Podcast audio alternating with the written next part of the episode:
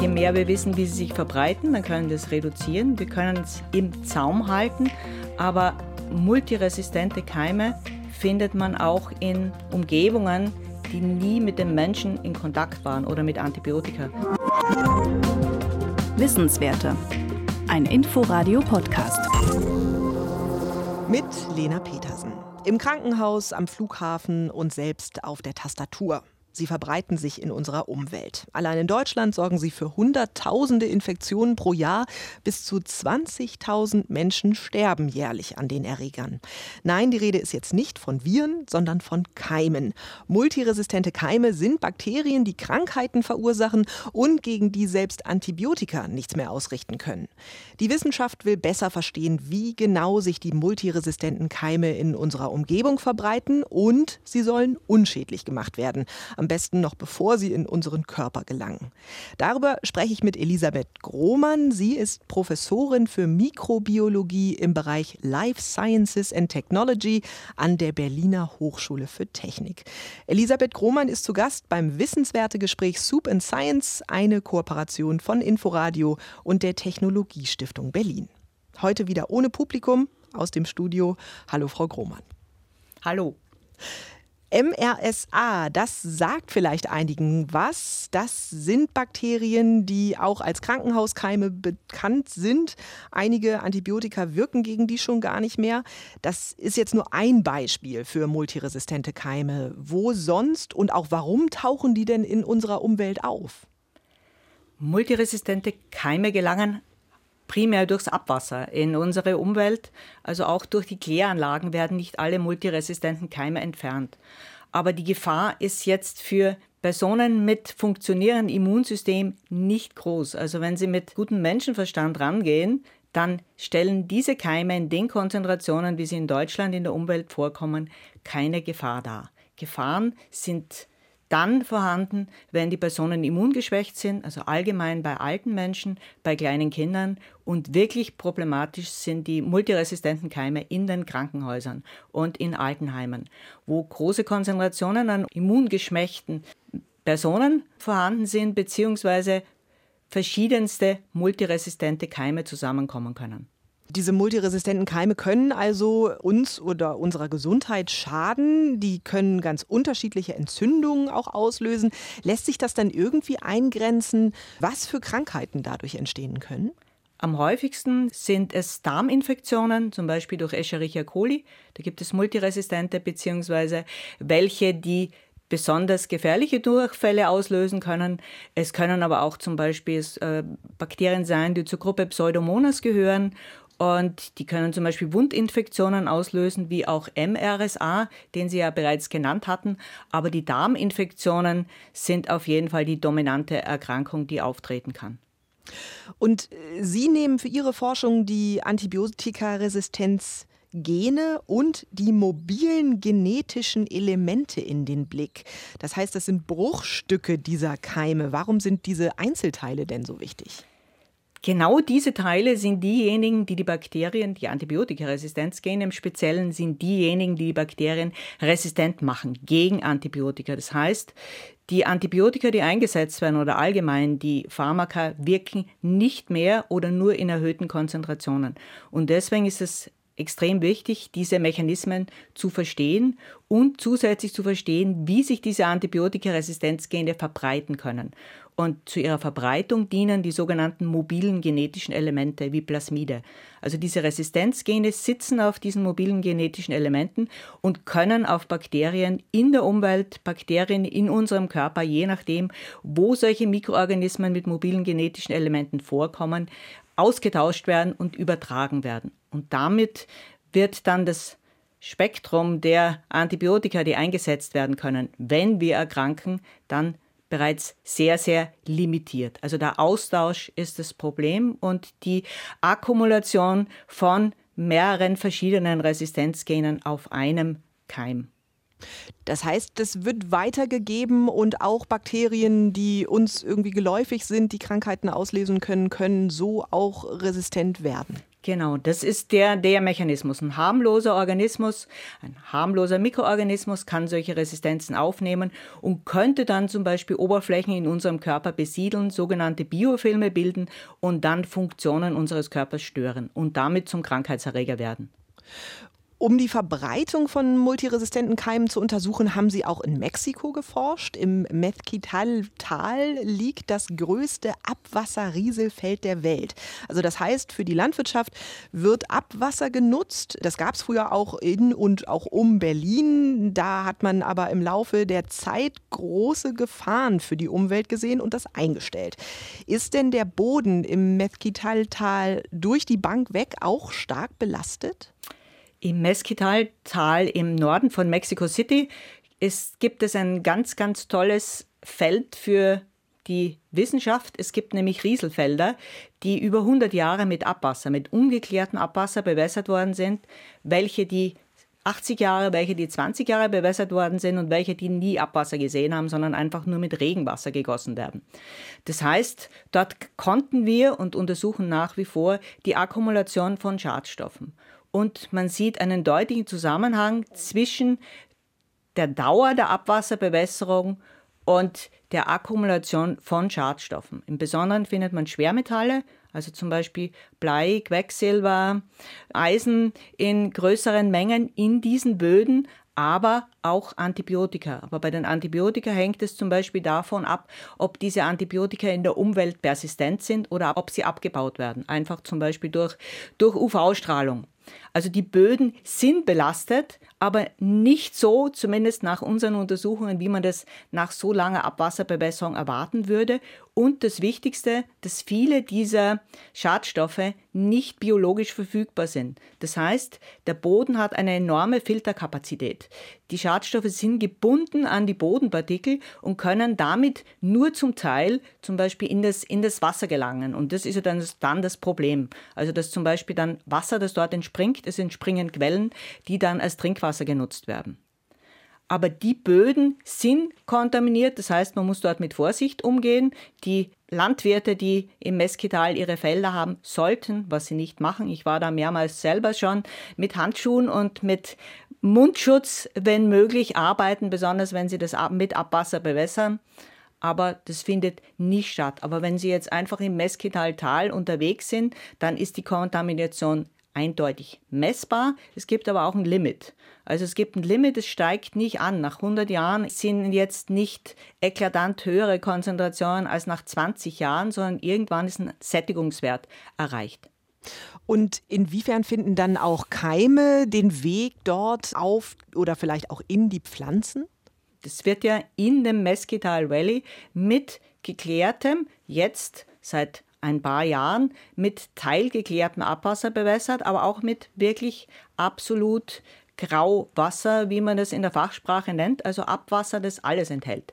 Nicht einmal mechanische Bestandteile wurden vorher gefiltert.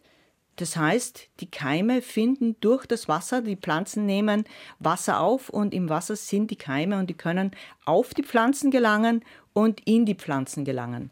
Problematisch ist es, und es wird von uns untersucht in einem neuen Projekt von der Deutschen Forschungsgemeinschaft, von der DFG, gefördert, wie sieht es aus, welche Bakterien können in die Pflanzen gelangen. Und das Problem ist, wenn die Pflanzen vom Menschen also als Rohprodukt genossen werden, ohne sie zu kochen. Und wir haben als Versuchspflanze zum Beispiel Cilantro im Spanischen, das ist Koriander und Salat wird untersucht, das heißt, die können aufgenommen werden, die Resistenzgene. Und wenn jetzt das Produkt, das Gemüse konsumiert wird, ohne es vorher zu erhitzen, dann können diese Keime auch in unseren Körper gelangen. Für die multiresistenten Keime werden in Zukunft dann auch noch mehr Antibiotika gebraucht. Das ist aber nicht die einzige Möglichkeit, die in Schach zu halten. Sie forschen ja auch an neuen Stoffen, die die Keime in unserer Umgebung noch bevor sie in unseren Körper gelangen, abtöten sollen. AGXX nennt sich einer dieser Stoffe. Der besteht aus Silber und Ruthenium, zwei Metallen. Wie kann das denn gegen Bakterien helfen? Diese beiden Stoffe sind Übergangsmetalle und sie üben Reaktionen, chemische Reaktionen miteinander aus, Redoxreaktionen, also Reduktionen und Oxidationen. Und dabei produzieren sie sogenannte reaktive Sauerstoffspezies, also Arten von Sauerstoff, die besonders reaktiv sind, zum Beispiel Peroxid, Wasserstoffperoxid und Sauerstoffradikale. Und diese schädigen bzw. oxidieren so alles biologische Material, was ihnen in den Weg kommt. Das heißt, die oxidieren die Membranen, die Hüllen der Bakterien, die Eiweißstoffe in den Bakterien, die Lipide und die Bakterien platzen dann danach. Also wir haben Bilder, wo wir wirklich sehen, dass die Zellen platzen, nachdem sie in Kontakt waren mit diesen antimikrobiellen Oberflächen. Das heißt, es gibt ja einen Überschuss an bestimmten Sauerstoffverbindungen. Könnte das denn auch dem Menschen schaden? Das ist eine sehr gute Frage. Also in höheren Konzentrationen beziehungsweise einzelne eukaryontische Zellen, also menschliche Zellen, können auch geschädigt werden durch diese Stoffe. Dazu gibt es Versuche. Aber im Zellverband ist das Material AGXX nur sehr, sehr wenig toxisch. Das heißt, es wurde als Medizinprodukt anerkannt, aber nach wie vor, was ich sehr gut empfinde, nur für die äußere Anwendung. Also es kann jetzt nicht die orale Aufnahme von Antibiotika ersetzen, sondern es wird als antimikrobielle Oberfläche, zum Beispiel als Wundauflage getestet. Getestet wurde AGXX unter anderem auch auf der ISS. Da war ich ganz überrascht. Ich wäre jetzt davon ausgegangen, dass es auf der Internationalen Raumstation ohnehin sehr clean ist. Äh, warum wurde das im All erprobt, äh, was der Stoff für eine Wirkung hat? Wir haben den Stoff natürlich vorher im Labor erprobt, dass er funktioniert und gegen welche Keime er funktioniert. Die Möglichkeit, ihn auch im All in der Internationalen Raumstation zu testen, hat sich durch ein Projekt ergeben, das die DLR, die Deutsche Weltraumagentur, uns finanziert und Ziel dahinter ist, dass im Weltraum bzw. in Raumstationen nur Desinfektionsmittel verwendet werden können, die keine Aerosole bilden und die nicht brennbar sind. Damit fallen jetzt alle auf Alkoholbasis bestehenden Desinfektionsmittel schon mal, also alle klassischen Desinfektionsmittel, die wir kennen, die jetzt zum Beispiel in der Corona-Pandemie genutzt werden, fallen dann damit jetzt aus. Das heißt, man sucht nach Alternativen, die jetzt keine Gefahr für irgendwelche Entflammbarkeit darstellen, beziehungsweise jetzt auch keine Stoffe ausscheiden, die für den Menschen toxisch sein könnten. Und sie werden eben gezielt auf Oberflächen aufgebracht, also als Ersatz in speziellen Umgebungen, wo klassische Desinfektionsmittel nicht oder nur sehr bedingt einsetzbar sind. Und inwiefern konnte sich der Stoff dann da auch ja, bewähren? Wir haben Publikationen dazu, dass sich der Stoff sehr gut bewährt hat. Er ist natürlich jetzt nicht das Allerheilmittel. Es gibt schon auch ein paar Keime, die überleben, aber die Keimreduktion im Vergleich zu unbeschichteten Oberflächen, also wir hatten die Materialien an außen an der Toilettentüre an der Internationalen Raumstation angebracht, war deutlich. Also es konnten sehr viele Keime am Wachstum gehindert werden und nicht nur am Wachstum gehindert, sondern auch abgetötet werden. Eine andere Entwicklung, an der Sie forschen, sind sogenannte GOX-Fasern. Die bestehen aus Graphen. Das ist ein in so Bienenwabenstruktur angeordneter Kohlenstoff. Haben diese Fasern denn eine Wirkung, wie die Silber-Ruthenium-Mischung AGXX sie auch hat, oder funktioniert das komplett anders? Graphenoxide funktionieren komplett anders. Sie binden die Bakterien und hindern sie an der Vermehrung, an der Zellteilung. Man kann sich das vorstellen, dass sie ein richtiges Netz um die Bakterien spannen und wir können diese GOX-Fasern, die werden von der Freien Universität Berlin, von einer kooperierenden Arbeitsgruppe hergestellt. Wir können die mit Ladungen versehen, mit Oberflächenladungen, je nachdem, welche Keime wir fangen möchten. Und wir nennen den Mechanismus dann auch den Catch-Mechanismus, der in Kombination mit dem AGX genutzt wird. Und in Kombination mit AGX heißt der Mechanismus dann Catch and Kill. Also die GOX-Fasern binden die Bakterien, packen sie ein in ein Geflecht, so wie Sie gesagt haben, in so eine bienenwabenartige Struktur. Und wenn sie gebunden sind, dann werden sie, sie quasi serviert dem AGXX, das die gebundenen Keime dann abtötet. Das klingt erstmal nach einem super Mechanismus, wenn das alles so funktioniert. Haben Sie denn auch beide Stoffe äh, getestet dann auf der Erde tatsächlich? Ja, diese Tests liefen zuerst alle auf der Erde, liefen bei uns im Labor bzw. in Laboren an der Freien Universität Berlin.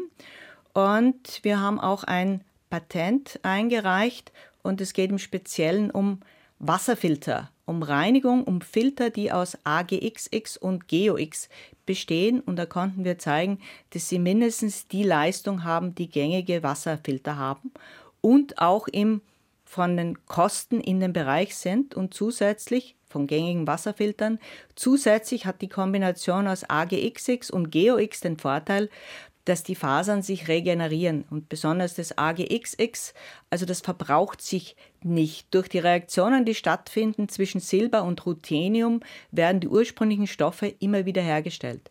Das heißt, das Material recycelt sich selbst und hat damit einen großen Vorteil im Vergleich zu gängigen Filtermaterialien.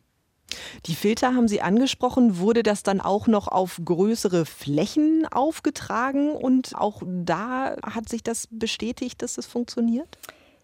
GeoX wurde jetzt in den äh, Filtern genutzt und wird zurzeit in größeren Flächen in einer Versuchsstation in Moskau am IBMP, Institut für biomedizinische Probleme, getestet, in einer simulierten Raumstation wo drei Astronautinnen und drei Astronauten Mondlandungen bzw. für die Zukunft Marslandungen simulieren und dort wurden AGXX und GeoX bzw. die Materialien in Kombination auf Wänden im Fitnessstudio angebracht. Und dort erhalten wir die ersten Ergebnisse Anfang März, wenn die viermonatige Isolationsstudie beendet ist. Daraufhin folgt dann eine weitere viermonatige Isolation, also die Crew ist dort für acht Monate insgesamt isoliert und unsere Materialien werden getestet, ob sie die Keimbelastung im Fitnessstudio reduzieren, indem sie an den Wänden als Paneele angebracht sind.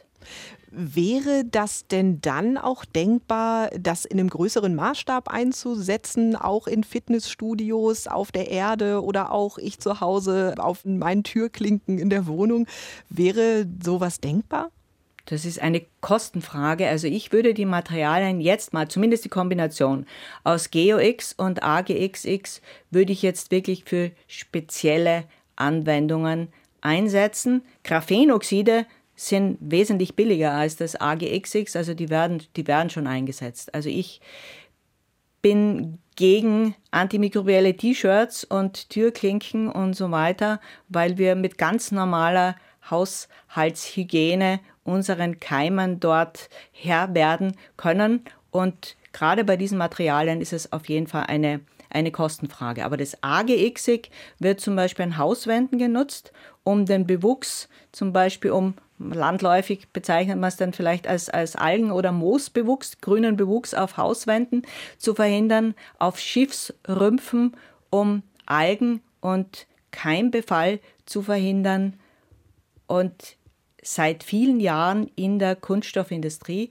im Kühlwasser. Da werden aber jetzt nicht die gesamten Flächen beschichtet, sondern es werden zum Beispiel Kügelchen angebracht, die beschichtet sind mit AGXX damit jetzt die Kosten nicht so hoch sind. Sie haben vorhin schon angesprochen, die Wundauflagen. Das heißt, diese Stoffe finden auch ihren Weg oder haben ihren Weg sogar schon gefunden, auch im medizinischen Bereich. Da kann uns diese mikrobiologische Forschung jetzt schon helfen. Sie kann helfen. diese gibt es noch nicht kommerziell. Also es wird getestet, gibt es auch Tests gemeinsam mit der Charité, also die Herstellerfirma Lagentec gemeinsam mit der Charité testet es. Es gibt seit langem Tests für Harnwegskatheter beschichtet, die ausgezeichnet wirken mit AGXX, aber auch diese sind noch nicht kommerziell erhältlich.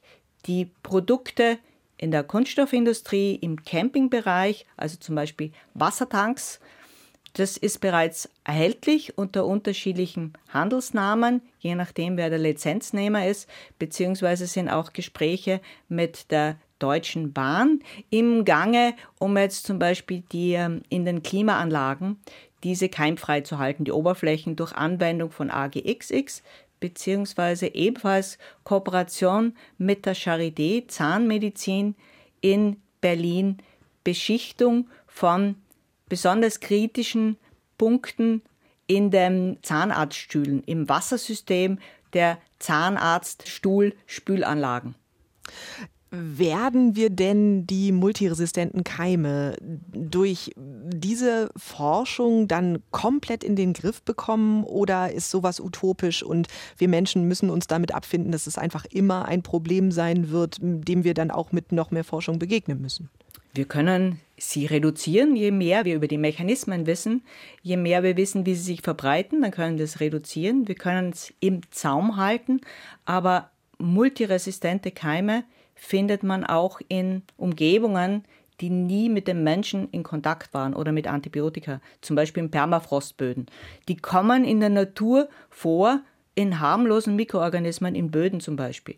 Die Gefahr besteht darin, dass sie auf den Menschen übertragen werden können und zum Beispiel Keime, die zu unserer ganz normalen Darmflora, zu unserem Darmmikrobiom oder zum Hautmikrobiom gehören, dann multiresistent machen können und dann, wenn sie zum Beispiel eine Infektion der Haut haben oder schlimmer irgendwie eine Darminfektion, dann die Mikroorganismen nicht mehr durch die Antibiotika behandelt werden können, weil sie bereits Resistenzen dagegen aufweisen. Frau Grohmann, ganz herzlichen Dank für das Gespräch. Sehr gerne, hat mir Freude gemacht. Elisabeth Grohmann ist Professorin für Mikrobiologie im Bereich Life Sciences and Technology an der Berliner Hochschule für Technik. Das war Soup and Science, das Wissenschaftsgespräch. Dabei handelt es sich um eine Kooperation von Inforadio und der Technologiestiftung Berlin. Das Gespräch können Sie nachhören in der ARD Audiothek und überall, wo es Podcasts gibt. Mein Name ist Lena Petersen. Danke an unseren Partner, die Technologiestiftung Berlin und danke fürs Zuhören. Wissenswerte. Ein Podcast von Inforadio. Wir lieben das Warum.